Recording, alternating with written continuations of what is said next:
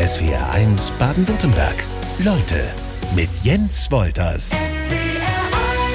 Der Deutsche, der die Welt neu baut. Asiens Hochstapler, der Herr der Türme, der Himmelsstürmer aus Karlsruhe. Stararchitekt Ole Scheren ist zu Gast in SWR1 Leute. Sind das äh, Schlagzeilen, die dir mehr oder weniger gefallen oder Hochstapler hat immer so was äh, Negatives, ist aber, glaube ich, hier anders gemeint? Ähm, Schlagzeilen sind immer schwierig, weil natürlich ist die, ist die Realität der Dinge, die man tut, immer sehr viel differenzierter und auch sehr viel komplizierter äh, als das. Äh, aber natürlich hat mich mein Leben in die, in die Welt hinausgeführt und an sehr viele äh, wirklich interessante Orte. Und ich hatte einfach die Möglichkeit, ein paar Dinge zu tun, die vielleicht einen Beitrag liefern zu dem, wie man Architektur oder Städte anschauen kann. Und äh, das, glaube ich, ist das Wichtige dabei. Wir haben uns vor der Aufnahme aufs Du geeinigt, sind äh, aus dem gleichen Jahrgang und haben gesagt, dass Sie ist irgendwie umständlich und ein bisschen komplizierter, deshalb das Du. Als Star-Architekt würdest du dich aber ja auch selber wahrscheinlich nie vorstellen oder bezeichnen, oder? Nein, überhaupt nicht. Und äh, wie gesagt, das hat eigentlich auch mit der Realität der Arbeit überhaupt nichts zu tun. Äh, das ist vielleicht immer wieder ein, ein Blick von außen, eben wenn man ein paar Dinge macht, die vielleicht nicht das Übliche sind, dass sich plötzlich solche Dinge äh, oder so ein Blickwinkel einstellt. Aber das, das ist überhaupt nicht das Interessante natürlich äh, dabei, sondern äh, wirklich die Zusammenhänge, in denen wir arbeiten, die Aufgaben, an denen wir arbeiten, das ist das, ist das Entscheidende. Mehrfach ausgezeichnet, international einen Ruf, den du dir erarbeitet hast. Ich glaube, das äh, spricht dann aber halt schon für dich. Es gibt nun mal Architekten und Architekten, die einen bauen vielleicht eine Einfamilienhaussiedlung oder eine Mehrzweckhalle, was auch nicht äh, zu unterschätzen ist und nicht unwichtig ist. Aber du hast für dich irgendwie eine, eine andere Richtung gefunden. Wie kann ich mir das vorstellen? Wann ergibt sich das so, dass du sagst, ich möchte irgendwie anders bauen? Also ich glaube, die, die Vorstellung vom Andersbauen äh, oder auch vom Andersdenken eigentlich, die war von Anfang an irgendwie in mir drin. Also ich glaube schon in den ersten Momenten, in denen ich mich mit der Architektur beschäftigt habe, äh, und das war sehr früh, mein Vater war Architekt, also ich bin aufgewachsen in diesem Kontext äh, als als kleines Kind äh, auch immer an der Universität gewesen. Meine Eltern hatten kein Kindermädchen oder irgendwas. Ich bin einfach dann mitgegangen. Und in dem Sinn war mir die Materie von, von früh an sehr, sehr nahe und sehr bekannt. Ähm, aber gleichzeitig hat mich immer die Frage beschäftigt, irgendwie, warum viele Dinge so gleich sind und ob es nicht Möglichkeiten gibt, sie auch anders zu denken. Ob es nicht Ideen gibt, wie man vielleicht die Zusammenhänge des Lebens, die Architektur ja mitbestimmt, räumlich mitbestimmt, ob man die nicht eben auch anders denken kann. Das hat aber schon so einen leicht philosophischen Ansatz dann. Ja, ich glaube, die, die Architektur existiert für mich natürlich nicht ohne Philosophie. Äh, und gleichzeitig interessiert es mich aber auch nicht, mich hinter solchen Dingen zu verschanzen. Das passiert auch sehr häufig, dass dann ja, äh, wichtige Aussagen nach vorne gestellt werden und eigentlich sonst gar nichts passiert. Also mich interessiert die Idee der Architektur, mich interessiert aber genauso die Realität der Architektur. Wie hat dein Vater gebaut? Mein Vater war, glaube ich, ein er hat mir wirklich das Denken beigebracht, eben auch das kritische Denken, selbst ihm gegenüber das, das kritische Denken. Es gab da keinerlei Grenzen. Und ich glaube, wir hatten einfach einen, einen Dialog, der es mir ermöglicht hat, meine eigene Position zu finden und irgendwie auch meinen eigenen Weg. Mit 14, wenn ich es richtig gelesen habe, hast du schon im Architekturbüro reingeschnuppert, mitgearbeitet, hast Möbel entworfen habe Möbel entworfen oder mal eine Lobby, so eine Eingangssituation und, und solche Dinge. Also es ging natürlich. Die aber auch umgesetzt wurden, die, die blieben nicht irgendwie auf dem Papier. Ja, ja, klar. Die umgesetzt wurden, aber es ging trotzdem natürlich, sagen wir mal, harmlos los. Und äh, dann habe ich aber mit äh, 21 meinen ersten Auftrag bekommen. Also im Prinzip zeitgleich mit Studienbeginn hatte ich schon meinen ersten Auftrag und habe das umgesetzt. Und hatte eben dadurch sehr früh die Möglichkeit, so die die Gesamtrealität, auch wenn anfangs natürlich in einem kleinen Maßstab, aber die Gesamtrealität des Berufs und der Aufgabenstellung irgendwie zu erfahren. Und dieses, ähm, diese Entwürfe, die hast du alle umgesetzt oder sind einfach ein paar noch in der, in der Schublade verschwunden und hast gesagt, die, die bewahre ich mir für, für bessere Zeitpunkte ähm, auf, dass ich sie später raushole? Also die, die Realität des Architekten ist die, dass man nie alles umsetzt, was man, was man tut. Weil natürlich ist Architektur von so vielen äußeren Faktoren abhängig, äh, dass, dass es einfach nie komplett kontrollierbar ist, was du wirklich umsetzen kannst und was nicht. Und in dem Sinn ist halt das Zusammenspiel zwischen den Ideen, die man entwickelt, aber auch wie man es dann versteht, diese Ideen in einer Realität manifest zu machen, mhm. ungeheuer wichtig. Und wie gesagt, es ist einfach eine Sache, eine tolle Idee zu haben. Es ist eine ganz andere Sache, sie auch wirklich umzusetzen. Und je extremer die Projekte werden, desto wichtiger wird genau diese Fragestellung. In Karlsruhe geboren, in der Welt unterwegs. Wo lebst du? Ich lebe zwischen sehr vielen Orten. Also hm. äh, ich hatte wirklich über äh, zehn Jahre hinweg äh, keine Wohnung, kein, sondern war wirklich dreimal die Woche im Flugzeug äh, auf drei Kontinenten jeden Monat und bin halt zwischen meinen unterschiedlichen Büros hin und her gereist oder den Orten, an denen wir arbeiten. Und es war mir immer sehr wichtig, auch dort präsent zu sein, wo ich arbeite. Also nicht irgendwo zu sitzen und dann Dinge für unbekannte Ziele zu tun, äh, sondern wirklich eine Art ja, Involviertheit zu finden an den Orten, äh, an denen ich arbeite, aber auch für die ich arbeite. Aber ein Zuhause zu haben, ein Rückzugsort, ein Zuhause, den man sich auch irgendwie selber so ein bisschen schaffen kann, das hatte dann kein so großes Interesse? Oder ging es einfach rein logistisch nicht? Ja, das, das gab es dann einfach nicht. Ja. Und das, das war, ich sag mal, vieles, vieles in, in meinem Leben hatte vielleicht keinen, keinen absoluten Masterplan in diesem Sinne, ja, sondern diese Dinge haben sich aus den, aus den Realitäten der Arbeit und der Zusammenhänge ergeben. Aber es war eben auch eine, eine sehr interessante Zeit, äh, eben zwischen den Welten zu leben. Und ich glaube, dass das ein wichtiger Aspekt irgendwo meines Schaffens und meiner Rolle ist, dass ich eben nicht nur in einem bestimmten Kontext sitze und bin und von, von dessen, sagen wir mal, Grenzen äh, befangen bin, sondern dass es mich immer interessiert hat, was passiert, wenn wir über die Verbindung der Dinge nachdenken, über die Verbindung der Kulturen, über die Verbindung der Menschen und welche Rolle kann vielleicht auch Architektur spielen, eben in genau diesem Sinne? Wie kann sie verbinden? Deine Vorliebe für den asiatischen Raum, die hast du dann mit dem Rucksack noch vor deinem Studium entdeckt. Ist richtig, oder? Ja, genau. Vor über 30 Jahren bin ich zum ersten Mal nach äh, China gereist.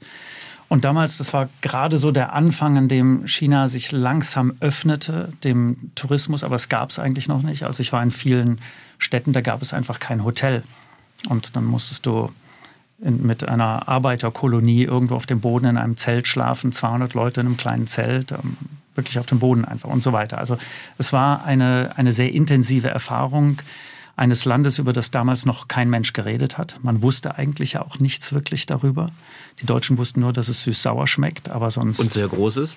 Ja, und sehr groß ist. Und, und äh, dann veränderte sich aber natürlich sehr viel in der Welt. Zehn Jahre später war China der World Trade Organization beigetreten, dann äh, gewann Peking die Olympischen Spiele und das war ein bisschen so der Anfang dann, als ich, ähm, als es äh, losging mit, mit meiner Arbeit dort. Ich habe mal so ein bisschen was rausgepickt. Du hast das Stadtzentrum von Shenzhen. Wenn es irgendwo eine falsche Aussprache gibt, korrigierst mhm. du mich bitte. Äh, neu gebaut. In Taipei das Performing Arts Center.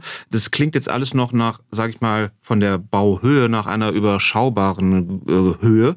Ähm, das ganz große Ding, das erste war dann das Sendezentrum des chinesischen Staatsfernsehens CCTV. Ähm, und du sagst, dieser Bau, der hätte dein Leben verändert. Warum? Äh, es war ein, äh, es ist ein sehr extremer Bau. Es ist das äh, zweitgrößte Gebäude der Welt, das bis dato gebaut wurde. Es ist von der Ingenieursleistung her wahrscheinlich die komplexeste Statik, die ein Gebäude bis zu dem Zeitpunkt hatte. Es ist aber auch eine Fernsehstation, also mit ganz vielen technischen Einrichtungen, Studios wie hier. Ähm, und, und, du weißt, was das bedeutet. Mhm. Also es ist eben nicht einfach nur Bürogeschosse. Äh, und äh, dieses, dieses Gebäude mit fast einer halben Million Quadratmeter, äh, 10.000 bis 20.000 Menschen, die da drin arbeiten, ist eigentlich schon fast wie eine kleine Stadt. Und das umzusetzen hat einfach, es hat zehn Jahre meines Lebens in, in, in Anspruch genommen. Und das war einfach eine Zeit, äh, und auch eine Intensität, die natürlich sehr bestimmend war für mich. Und, und es ist extrem beeindruckend, wenn man alleine Bilder sieht, weil es ähm, der, der, der Hauptteil ist halt wie ein, ein äh, Rahmen, der nochmal in sich so ein bisschen verwinkelt ist. Ich hoffe, dass ich das äh, halbwegs äh, anständig beschreiben kann, sonst übernimmst du das bitte. Ähm, hat so ein bisschen was von einem, ja, es könnte ein Fernseher oder ein, ein Übertragungsgerät sein. Es kann ja auch ein Radio sein oder sonst irgendwie so. Wie würdest du dieses, diesen Bau beschreiben? liege ich total daneben? Also der, der, der Gedanke war äh, erstmal zu sagen, es war klar, dass es ein Hochhaus sein würde. Und das Hochhaus hat ja das Problem, dass es eigentlich immer um Höhe geht. Mhm. Und dass diese vertikale Nadel des Hochhauses im Prinzip auch eine fundamental hierarchische Struktur ist, in der natürlich ganz oben immer das Wichtigste ist und ganz unten das am wenigsten Wichtige. Und gleichzeitig schafft das Hochhaus aber natürlich auch eine bestimmte Isoliertheit zwischen den Dingen, weil es gibt nur eine Aufzugsverbindung und in dieser Vertikalität passiert einfach nicht sehr viel Konnektivität. Und der Gedanke dieses Gebäudes war eigentlich diese Nadel in eine, in eine Schlaufe, in eine Loop okay, zu biegen. Ja. Also im Prinzip einen Kreislauf miteinander verbundener Einheiten zu schaffen, in denen das Zusammensein und das Zusammenarbeiten das Wichtige war. Also dieser, dieser Gedanke aller miteinander verbundenen Aspekte des Medien- und Fernsehmachens, ja, Broadcasting, News, äh, Administration und all diese Dinge eben zusammenzuführen in einem System, wir sagen dann, in dem die, in dem die Köpfe wissen, was die Hände tun und umgekehrt, ja, indem sie einfach alle zusammenkommen, das war der Gedanke. Und damit eine ganz andere Hochhausstruktur zu schaffen als die typische Nadel. Ich bin froh, dass du es nochmal beschrieben hast. ähm, trotzdem die Frage als Architekt, legt man da mehr Wert auf das Äußere eines solchen Baus ähm, als auf das Innere? Weil das ist ja nun mal sozusagen die, die Visitenkarte wahrscheinlich. Äh, ich glaube, es sind beide genau gleich wichtig. Ähm, und eigentlich müssen beide eben auch in einem echten Zusammenspiel funktionieren und auch gedacht und geschaffen werden. Äh, ich glaube, am, am Ende ist ein Gebäude bedeutsam sowohl für die Erfahrung der inneren Räume und der Nutzung oder äh, Behausung, die sie bieten. Aber gleichzeitig ist es natürlich auch ein Element des öffentlichen Raumes, des Raumes der Stadt und unseres Lebens in diesem Sinne. Und ich glaube, beide Dinge sind, sind sehr relevant. Wenn du auf einer Plattenwiese anfängst, das Grundstück zu sehen, auf dem du bauen darfst, wie gehst du dann vor, dass du Dir ist jetzt zum Beispiel wichtig, dass man ähm, Leben und Arbeiten irgendwie in einem, in einem guten Mix hat, dass das passt, dass es halt nicht irgendwie eine, eine Maschinenhalle ist, ähm, wo halt wirklich gerödelt wird, sondern dass das ähm, mehr ist als das. Wie, wie kann ich mir das vorstellen? Wirklich vom, vom, vom Tag eins an ähm, sich was vorzustellen und was aufzubauen? Also es, es gibt ja den, den bekannten Spruch, äh, der moderne Form follows Function der ja im Prinzip eine Mantra aufgestellt hat, zu sagen, Gebäude müssen ihrer Funktion folgen und diese auch abbilden. Und das ist natürlich richtig, Gebäude müssen funktionieren. Das ist eine der Kernaufgaben der Architektur. Aber ich glaube, es ist genauso wichtig, dass wir über die Funktion hinausdenken. Und ich habe gesagt, warum sollen wir uns nicht vorstellen, was es heißt, wenn Form follows Fiction? Also die Fiktion des Lebens der Menschen, die in und mit diesen Gebäuden eben leben. Also was bedeutet ein Gebäude für uns? Was bedeutet Raum für uns, den wir bewohnen, den wir benutzen, in dem wir arbeiten? Weil diese Räume tun ja etwas mit uns. Und eben die Vorstellung des Lebens und der Dinge, der Geschichten, die in den Räumen stattfinden, ist für mich eine, eine ganz wichtige äh, Sache. Auch sowohl im in der Vorstellung dessen, was die Architektur am Ende leistet, aber auch in dem Prozess, wie wir sie machen, weil wir spekulieren ja natürlich mhm. über diese Dinge. Und das, das ist ein, ein Gedanke eines eigentlich offenen Prozesses, der eben die, die, die Realität des Lebens genauso wie die Funktionalität der Materie dort mit einbezieht. Könnte es dann theoretisch sein, dass du einen Bau fertigstellst und nach Jahren feststellst, okay, eigentlich wurde er komplett falsch genutzt? Ich weiß gar nicht, ob es tatsächlich eine falsche Nutzung gibt, weil im Prinzip ist das tatsächliche Leben eines Gebäudes kann an sich ja eigentlich gar nicht falsch sein, ähm, solange es genutzt wird. Dass du es dir anders vorgestellt hättest, wie man es nutzt. Ich glaube, dass das Interessante ist äh, eben, eben genau ein, ein Gespür und auch ein Verständnis natürlich. Und da, das gehört vielleicht auch zu dem professionellen Teil meiner Arbeit, äh, dass ich verstehe, wie wir bestimmte Dinge machen und auch, was sie dann hinterher bewirken.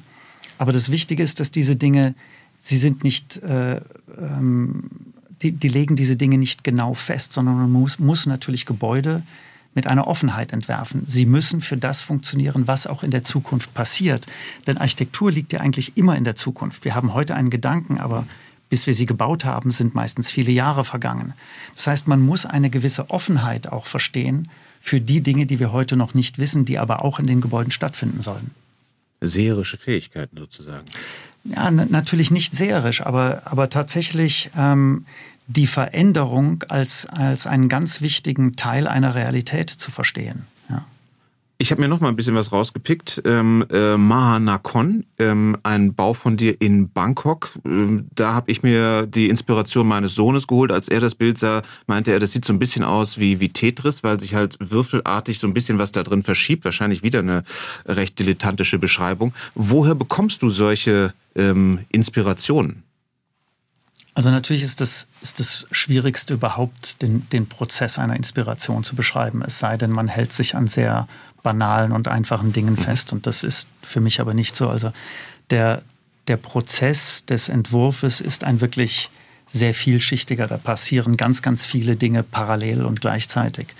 Wir gucken uns genau an, in, in welchem Kontext sind wir, in welchem kulturellen Kontext arbeiten wir. Wir gucken uns natürlich auch den, den Bauplatz an und was da drumherum passiert. Wir überlegen, was für ein Gebäude das sein soll, was für Vorstellungen der Bauherr hat, aber auch welche Rolle vielleicht dieses Gebäude in einem größeren Kontext spielen kann.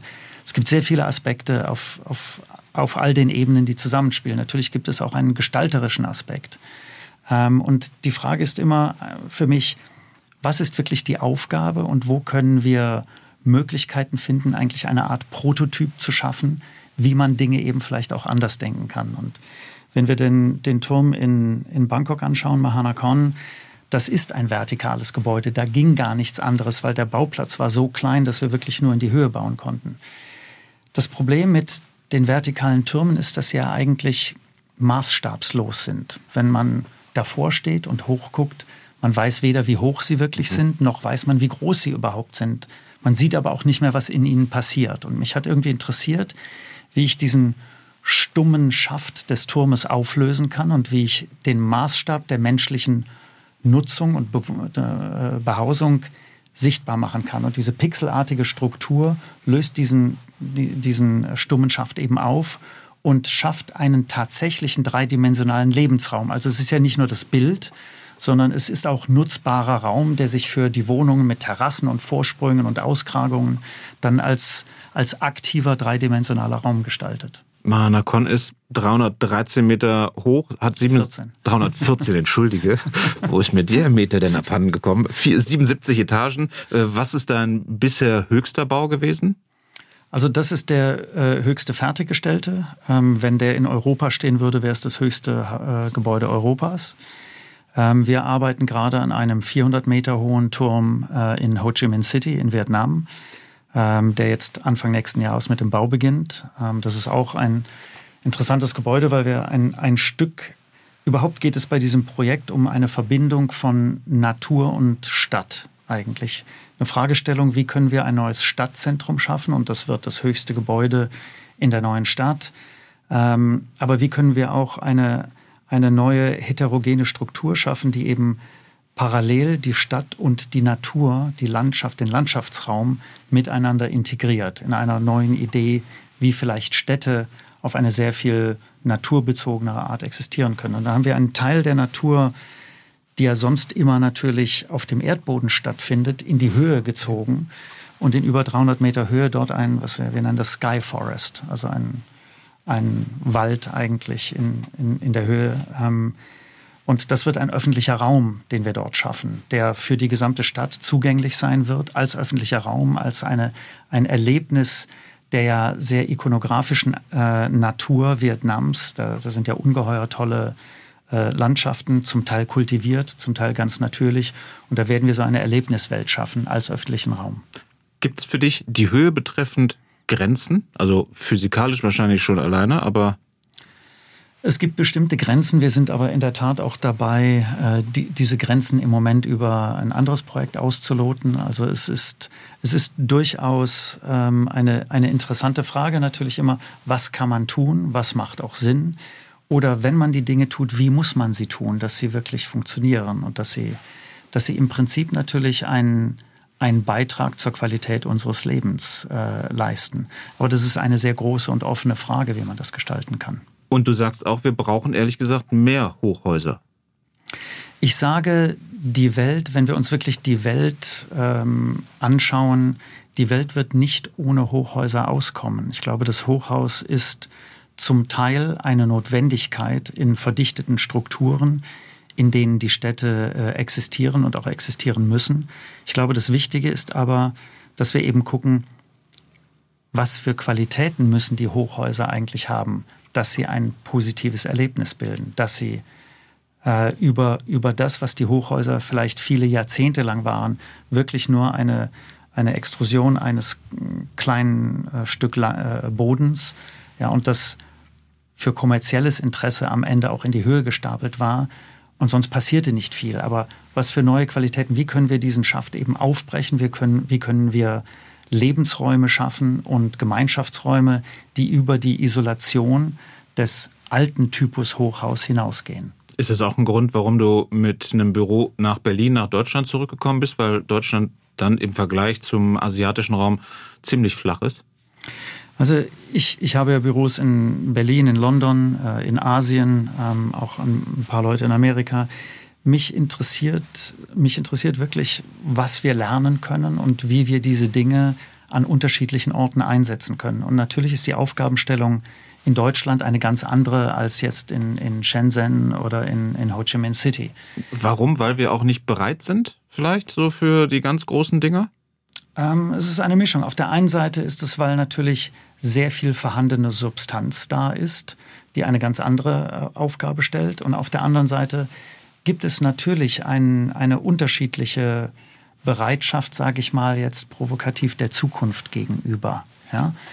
Und da kann man natürlich sehen, dass, dass Asien in, in vielen Teilen sich sehr viel akuter mit der Frage einer radikalen Veränderung für die Zukunft beschäftigt, weil natürlich vielleicht auch weniger hochentwickelte Strukturen da sind, die das schwieriger machen. Ich frage mich ja, wie kompliziert ist eigentlich Deutschland für einen, für einen Architekten? Ist es ähm, einfacher in autoritären Staaten wie, wie China zu bauen, ähm, weil man da mehr Zuspruch von der Regierung bekommt, weil es dann im Notfalls einfach mal äh, durchgewunken wird, oder ist das eine komplett falsche Vorstellung? Das ist eigentlich eine sehr falsche Vorstellung. Also die, Bitte die, korrigieren. Die, die Reglements und Bauvorschriften und andere Dinge äh, in diesen Ländern sind äh, sehr viel komplexer oder auch hochwertiger, als sich das vielleicht viele vorstellen, die damit nichts zu tun haben. Äh, es ist zum Teil sehr viel komplizierter ähm, den, den Bauvorschriften in China Folge zu leisten, als das äh, in, in Europa der Fall ist. Also es kommt wirklich auf die Bereiche an.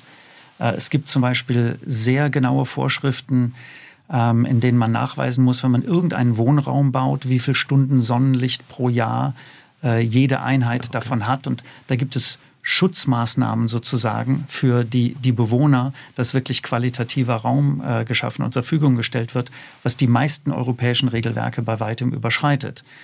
Und in dem Sinne, es ist nicht einfacher dort zu bauen. Was aber ein Unterschied ist, ist tatsächlich, dass vielleicht ein anderer Wille da ist, Wege zu finden, um Dinge zu ermöglichen. Wenn wir nochmal auf CCTV zurückgehen, mhm. das große Gebäude, als wir das entworfen haben, das lag natürlich außerhalb aller Bauvorschriften, die existierten, weil für so etwas hatte natürlich niemand Bauvorschriften ähm, äh, aufgesetzt. Und dann könnte das sehr schnell das Ende sein, weil es überhaupt gar keinen Prüfstatiker gab, der das hätte prüfen können an sich.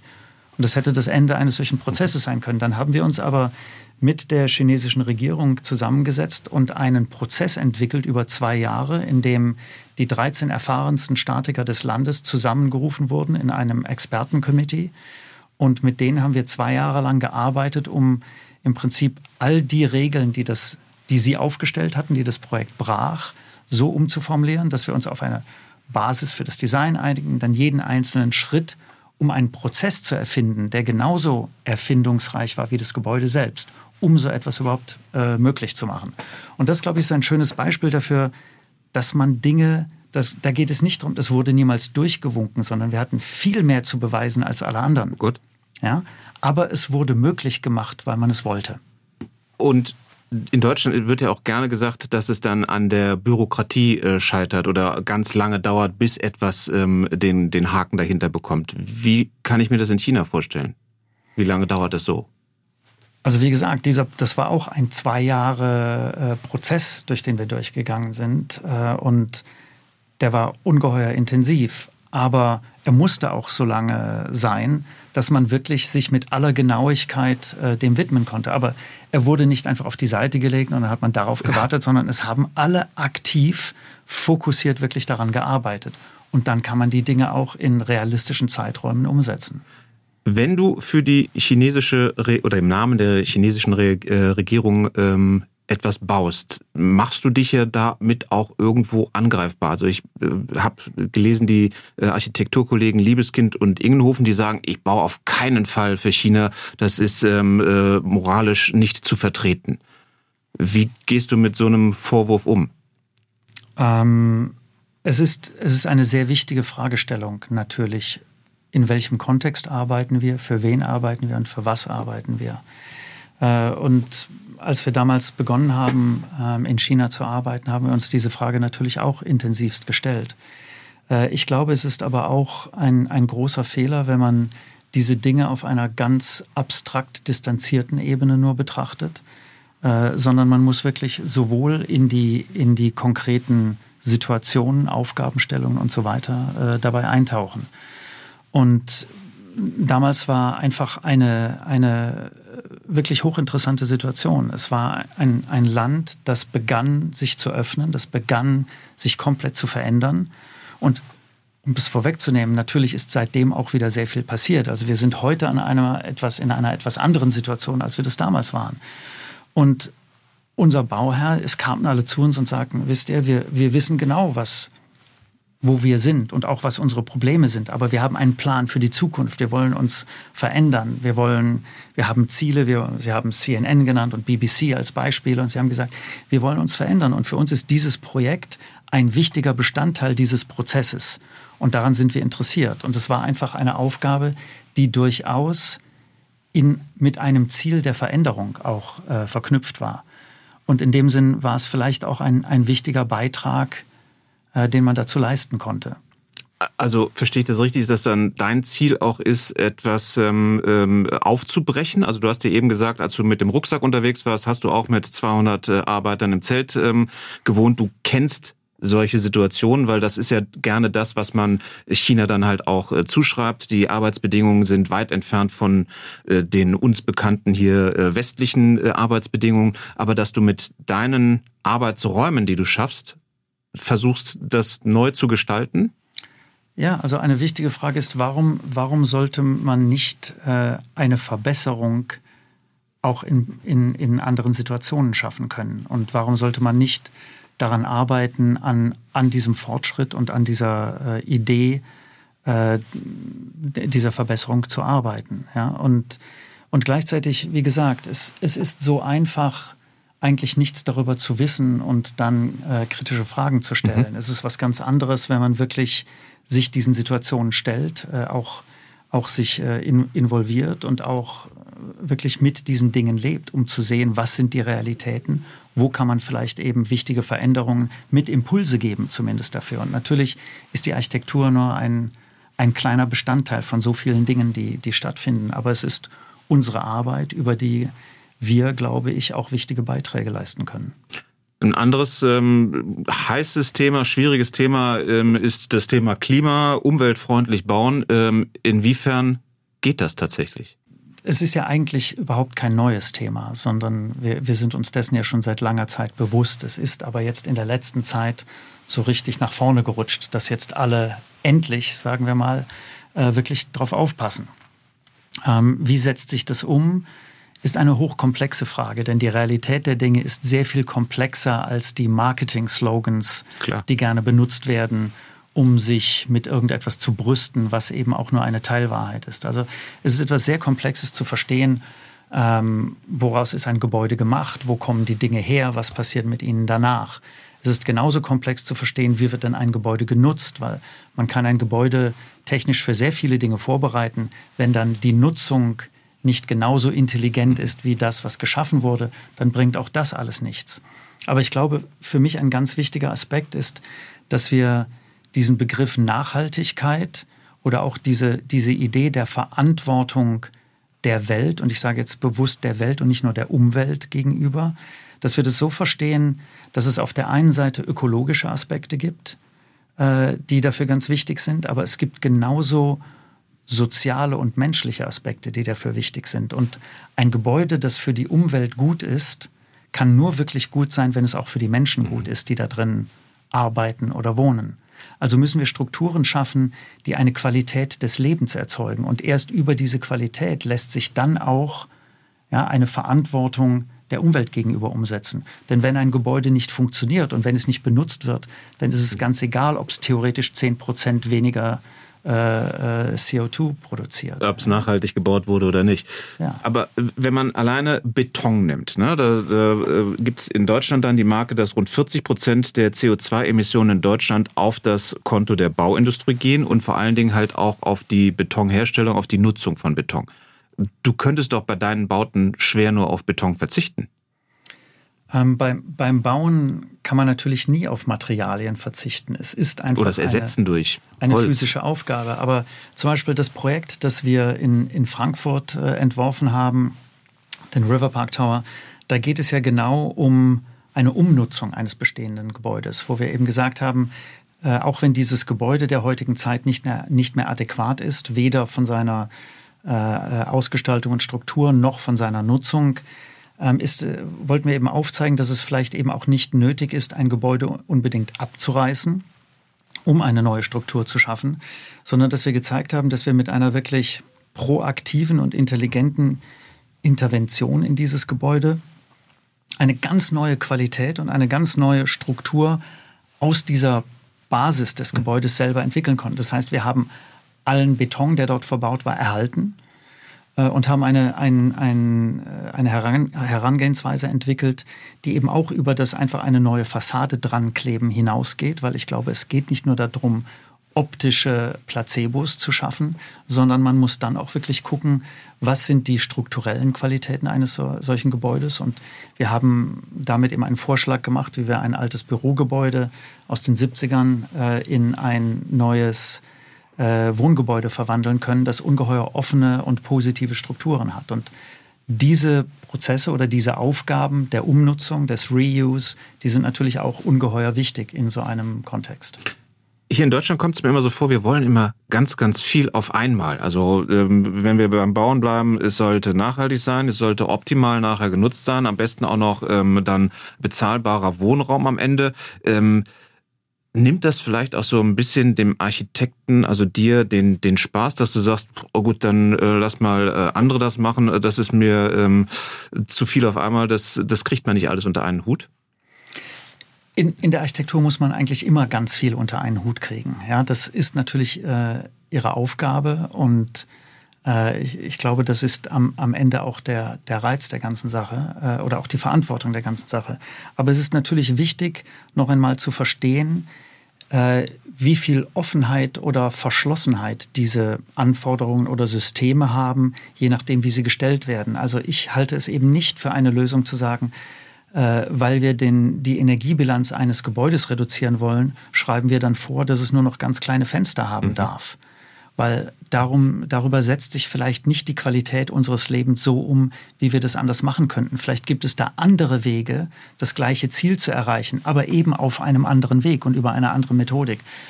Und eigentlich geht es mir genau darum, mit den Projekten, die wir machen, zu zeigen, dass man ein Ziel, und das Ziel mag ökologisch sein, das mag genauso ökonomisch sein. Wir arbeiten natürlich auch für viele Projektentwickler und am Ende wollen die ihr Geld verdienen.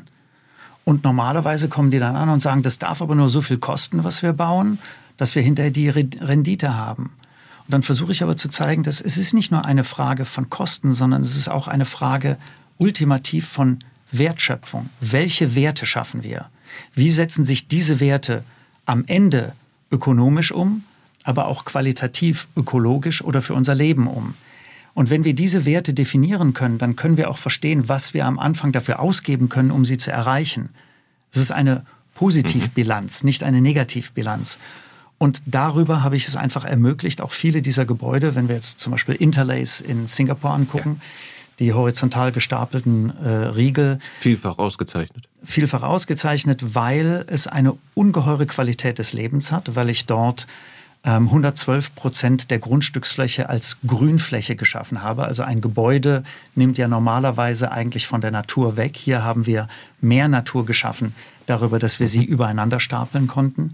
Aber dieses Gebäude ist realisiert für einen äh, Preispunkt, der unterhalb des Durchschnittspreises von Wohnungen liegt. Alle denken, das sei ungeheuer teuer gewesen, aber eine junge Familie, die an der Uni äh, unterrichtet, zwei Kinder hat, kann es sich leisten, dort zu leben. Und das haben wir eben erreicht, indem wir die Regelwerke sehr genau analysiert und verstanden haben, aber dann ganz andere Möglichkeiten geschaffen haben, eben innerhalb dieser ganz, ganz, ganz genauen Vorschriften und auch ökonomischen Regularien, die halt für so etwas bestehen. Siehst du dich äh, in deiner Funktion als Architekt auch als Künstler? Es kann ohne das natürlich gar nicht gehen. Also es kann nicht ohne den philosophischen Anspruch gehen, es kann auch nicht ohne den künstlerischen Anspruch gehen. Es geht aber genauso natürlich nicht ohne den technischen Anspruch, mhm.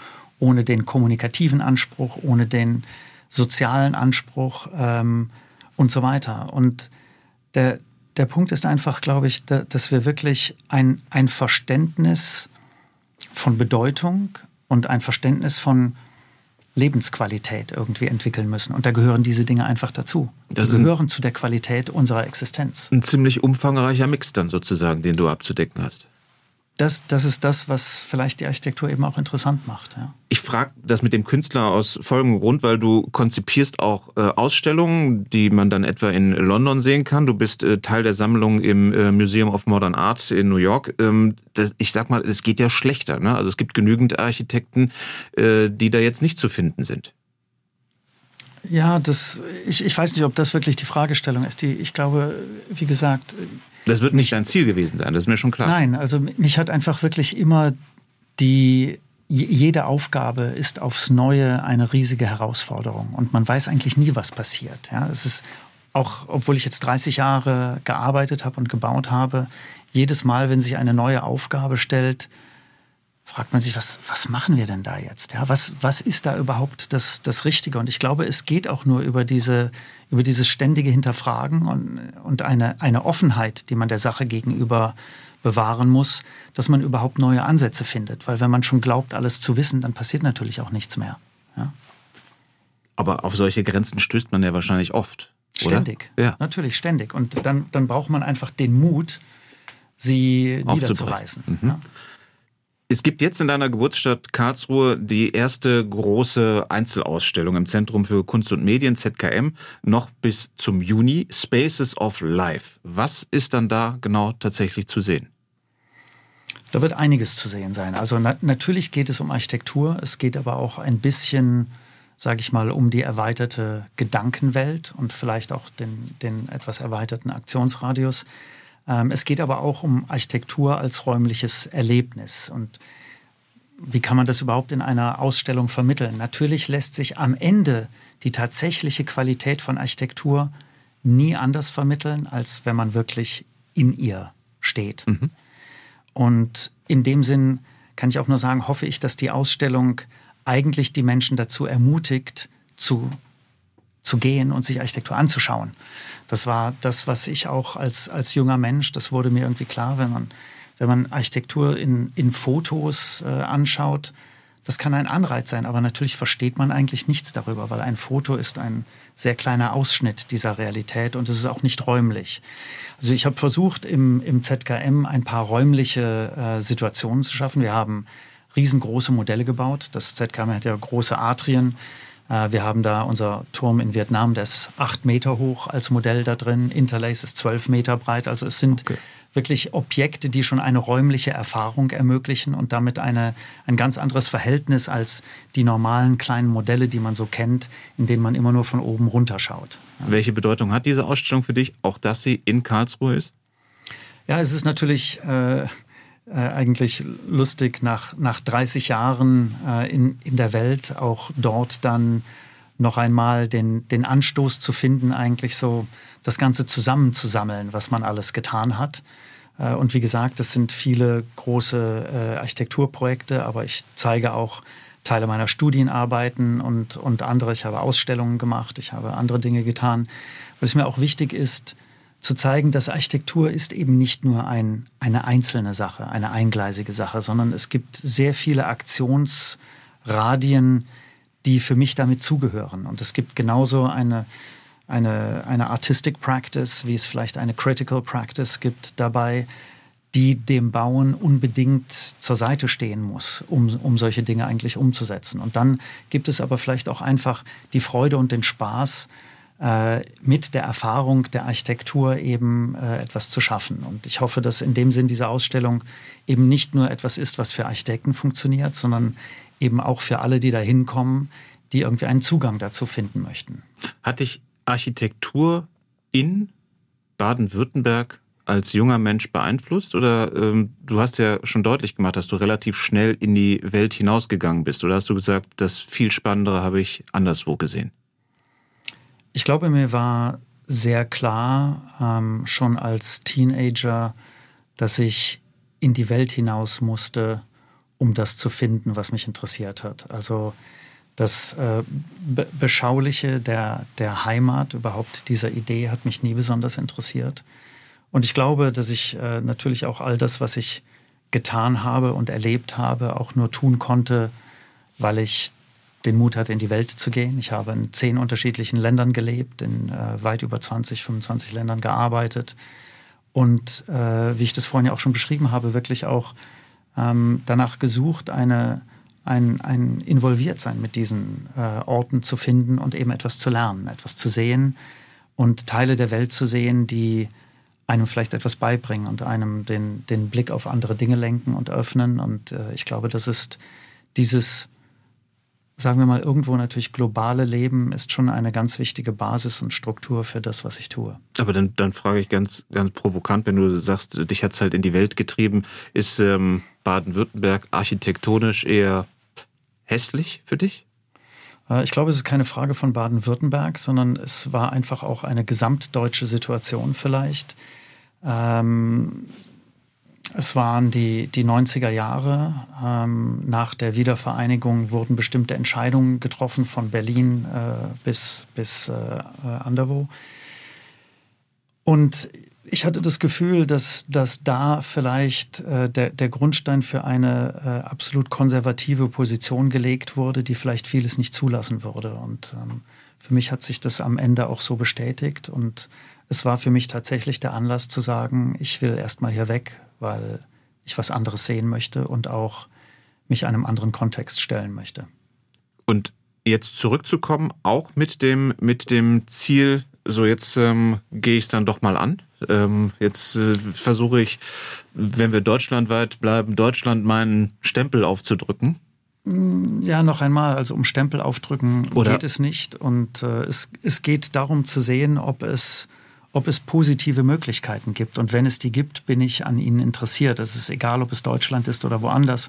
Aber warum sollte Deutschland nicht auch Teil dessen sein? Es wäre natürlich schön, äh, wenn, wenn es die Möglichkeit gibt und wir sie finden, ein paar ähm, äh, Beiträge eben auch zu der Situation hier zu leisten. Und zu dem, was, was Architektur vielleicht eben auch einer Kultur beitragen kann. Hat sich denn Deutschland verändert, ähm, äh, der Architektur gegenüber ein wenig geöffnet? Ist das dein Gefühl? Also Deutschland hat ja eine eigentlich eine grandiose Geschichte der Architektur. Mhm. Es sind wirklich viele Dinge passiert und äh, im, im letzten Jahrhundert sehr viele wichtige Dinge passiert. Ich glaube aber auch, dass sich äh, in, in vielen der letzten Jahrzehnte das Ganze ein bisschen halt verschanzt hat, in eine etwas technokratisierte Position zurückgezogen hat, wo eben ganz viele Dinge ganz toll gelöst waren, aber wo vielleicht manche kulturelle Fragen oder eben auch emotionale Fragen da sehr rausgehalten wurden. Und äh, ich würde mir schon wünschen, dass es einfach wieder mehr Mut zu einer tatsächlich innovativen äh, Architektur des Raumneudenkens geben würde. Kannst du dich irgendwo einbringen? Also ähm, versuchst du das, dass du da, dann sind wir ja auch wieder bei Grenzen, die man ähm, niedertrampeln möchte. Ähm, wo machst du das? Das, das werden wir sehen. Also es, es findet natürlich auf vielen, auf vielen Ebenen statt und ähm, äh, es, ist, es, es geht los, glaube ich, mit dem Diskurs im Büro äh, unter uns. Und wir haben das Berliner Büro und wir haben viele andere Büros. Und was auch wichtig ist, meine, meine Bürostruktur funktioniert nicht als individuelle Punkte, die eigentlich nichts miteinander zu tun haben, sondern wir arbeiten wirklich als ein globales Team. Das heißt, das Berliner Büro arbeitet mit Hongkong und mit London gleichzeitig an einem Projekt. Wir teilen das Wissen, wir teilen auch die Expertisen, die da sind in den unterschiedlichen Bereichen. Und in dem Sinn ist für uns auch intern diese, diese Idee der Zusammenarbeit und des Dialogs und des Austauschs Teil des Prozesses, wie wir die Dinge tun, von denen wir erwarten, dass sie dann auch so etwas eben in die Welt hinaustragen können. Du hast ja eben schon deutlich gemacht, dass es in deiner Arbeit durchaus wichtig ist, so ein bisschen in die Zukunft zu schauen, eine Vorstellung dafür zu bekommen, wie sich das verändert. Leben, Wohnen, Arbeiten in der Zukunft. Was erwartet uns da noch? Ich glaube, wir haben ja schon ähm, seit einigen Jahren gesehen, dass sich diese Grenzen eigentlich immer mehr auflösen. Covid hat dann natürlich nochmal eine Extremsituation geschaffen, in denen den Menschen vielleicht plötzlich klar wurde, wie beschissen die Räume sind, in denen sie eigentlich leben, weil sie plötzlich darin eingesperrt waren. Ja, es war einfach eine brutale Konfrontation mit der Realität, dessen, was einen tatsächlich umgibt. Und plötzlich wird hoffentlich klarer, wie wichtig es ist, dass wir einen positiven Raum haben, den wir bewohnen. Dass wir einen Raum haben, der vielleicht auch flexibel ist, um bestimmte Situationen beherbergen zu können. Eben nicht mehr nur die Wohnung ist für das Wohnen und das Büro ist für das Arbeiten, sondern plötzlich vermischen sich die Dinge. Und das waren natürlich Tendenzen, die sich schon vorher entwickelt haben. Das war nicht erst über, über Covid. Äh, und ich glaube, dass in der in der Auflösung dieser, dieser hermetischen Trennungen und in einer Verbindung äh, der Dinge, die wir tun im Leben, ein ganz wichtiger Punkt liegt. Vielleicht ist es überhaupt interessant, darüber nachzudenken, dass nicht die Arbeit ein Konflikt für die Freizeit ist, sondern beide gehören zu unserem Leben. Und je mehr wir sie in einer Einheit leben können, nicht in einem Konflikt, desto positiver ist es. Wir, wir, wir verbringen den größten, größten Teil unseres Lebens in der Arbeit. Sie ist eigentlich unser Leben. Und genauso müssen wir vielleicht auch die Räume, in denen wir arbeiten, als Lebensraum gestalten. Und ich glaube, das sind Veränderungen, die, die wirklich interessant sind, wenn wir fragen, was muss in unserem Arbeitsraum stattfinden, was muss um uns herum stattfinden, egal wo wir sind und was wir tun und wie können wir diese, diese Qualitäten miteinander verbinden, wie können wir auch Dinge, ganz andere Qualitäten, die Natur zum Beispiel, wieder näher bringen, in die Stadt hinein, in die Lebensräume, die wir, die wir bewohnen. Und wie können wir da heraus Hybride entwickeln, die vielleicht viel mehr die Realität unseres Lebens darstellen und abbilden und auch ermöglichen, als, als äh, im Moment der Fall ist. Ja? Ich meine, das kriege ich ja auch in meinem Kollegenkreis schon mit. Da gibt es auch seit äh, äh, Corona äh, Kollegen, die sich, die aufgehen in ihrem Homeoffice, weil sie äh, hier dann kaum noch äh, in den Büros erscheinen sozusagen. Aber es gibt halt auch andere, die sagen, ich brauche diese klare Trennung. Bürotür zu, mein Zuhause geöffnet und da fühle ich mich am wohlsten. Das ähm, soll das noch mehr aufgebrochen werden? Oder also weil du ja sagst, ähm, dass, dass es da noch eine, noch eine größere Einheit äh, geben glaube, soll? Ich glaube, das Wichtige ist, dass wir, dass wir die Möglichkeiten dafür schaffen. Nicht, dass wir jemandem sagen, was er zu tun hat und wann. Das ist überhaupt nicht interessant. Sondern das Interessante ist, dass wir eine Bandbreite von Möglichkeiten schaffen. Dass man sich in seine fokussierte Arbeitszelle äh, zurückziehen kann. Dass man aber auch bis zu einem gewissen Grad Teil einer kommunalen Erfahrung sein kann oder sich wirklich in, in die Öffentlichkeit begibt, dass diese Möglichkeiten über die Raumstrukturen geschaffen werden. Und da gehört natürlich mehr dazu als, als nur Raum. Da, da gehören viele Aspekte dazu, die unser Leben in diesem Sinne bestimmen. Aber ich glaube, dass die Architektur da durchaus wichtige Beiträge zu leisten hat, um diese Strukturen aufzubrechen und damit mehr zu ermöglichen. Du bist jetzt knapp über 50. Wie lange machst du den Job noch des Architekten? Also andere Interessen gibt es ja auch. Es, es gibt viele andere Interessen, die waren aber auch immer Teil meines Lebens und werden das auch genauso weiterhin sein. Also wie gesagt, für mich war das Leben am Ende eine, ein komplettes Verschmelzen der Dinge, die ich den ganzen Tag über tue. Es gibt eigentlich keine Trennung der, der Bereiche, sondern für mich ist die Architektur Teil vom, vom Kino. Das, das Kino ist Teil von den Erlebnissen, die wir haben.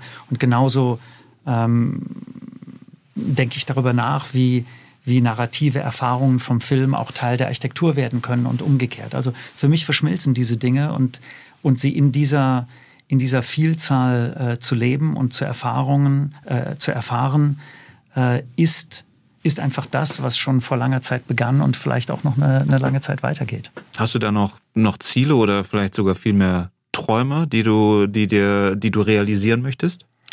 Ich, ich glaube, ohne, ohne Träume äh, geht es nicht. Natürlich müssen wir uns äh, neue Dinge vorstellen und, und müssen an Dinge denken, die vielleicht heute noch nicht ganz realistisch erscheinen, sonst kommen wir auch nicht weiter. Und ich glaube, dass, dass in dem Sinne eben die Fiktion, über die wir vorhin gesprochen mhm. haben, äh, genau der Teil sind, dass wir uns das erhalten müssen, dass wir träumen können, dass wir über Dinge nachdenken können und dass wir aber vielleicht auch natürlich in unserem professionellen Schaffen genau verstehen und überlegen, wie wir diese auch dann in Realitäten umsetzen. Ole Scheren in SWRs Leute, ich wünsche dir weiterhin ganz viel Inspiration, ähm, ein tolles Händchen, sage ich mal, bei all dem, was du tust. Äh, vielen Dank, dass du hier warst. Vielen Dank. SWR 1 Baden-Württemberg. Leute, wir nehmen uns die Zeit.